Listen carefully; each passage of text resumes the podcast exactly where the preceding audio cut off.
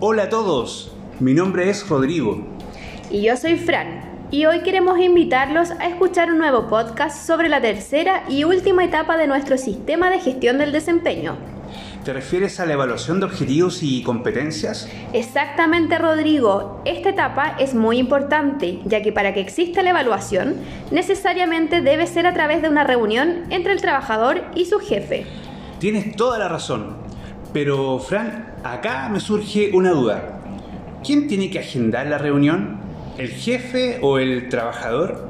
¿Y de qué deben conversar? Rodrigo, el evaluador es quien debe agendar esta reunión de retroalimentación. Justamente en una reunión de staff donde estuve el otro día, escuché a dos jefas conversando de lo mismo. ¿Quieres escucharla?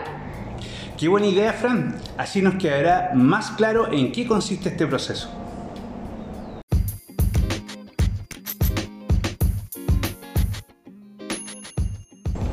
Hola Michelle, ¿cómo estáis?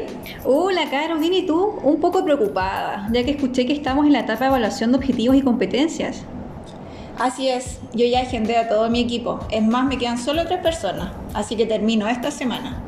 No tenía idea, ¿me ayudas? Pero obvio, para eso estamos. Lo primero que debes hacer es calendarizar una reunión con cada uno de los trabajadores que tienes a cargo, para que puedas darle retroalimentación respecto de su desempeño y comentarle qué cosas hizo bien y cuáles pueden mejorar. Mmm, ¿una reunión con todo mi equipo? No, recuerda que esta reunión es individual. Ah, perfecto, Caro. Entonces prepararé la reunión para que podamos conversar sin interrupciones y tranquilamente. Lo que acabas de mencionar es fundamental. Es necesario preparar cada una de las retroalimentaciones que vas a dar, siempre con el espíritu de que cada trabajador sepa lo que ha hecho bien y para que lo siga haciendo así, pero también para que lo pueda hacer mejor o de manera distinta. Así le estarás dando una oportunidad de que entregue lo mejor de sí mismo. Entonces te dejo, voy a bloquear agenda y a preparar cada una de las reuniones. Te pasaste, muchas gracias por tus consejos. Gaya, recuerda que tenemos plazo hasta el 14 de abril para finalizar el proceso. Hablamos, que estés bien. Gracias, querido.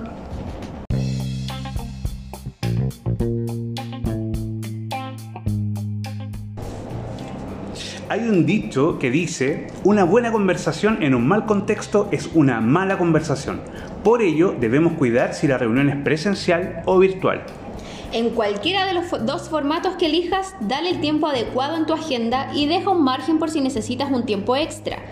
Garantiza estar siempre en cuerpo y alma, sin distracciones o ruido ambiente. Puedes tomar medidas adicionales como dejar tu celular en silencio y pedir que durante el tiempo de reunión no seas interrumpido por nadie. Lo importante es que ambos, tanto evaluado como evaluador, se sientan y estén cómodos. Puedes iniciar la conversación haciendo preguntas abiertas personales que siempre ayudan a distender el espacio, para luego dar inicio a la retroalimentación.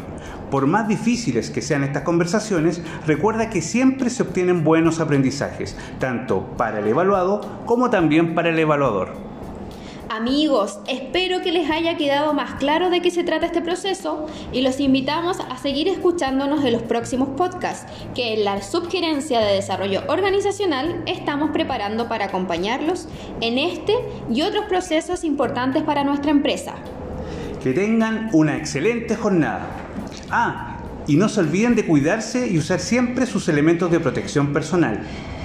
Oye, Fran, ¿te fuiste a vacunar? Sí, Rodri, ya recibí mi primera dosis y ni me dolió. Así que que tengan todos un muy buen día. Nos vemos, o más bien dicho, nos escuchamos pronto. Hasta luego.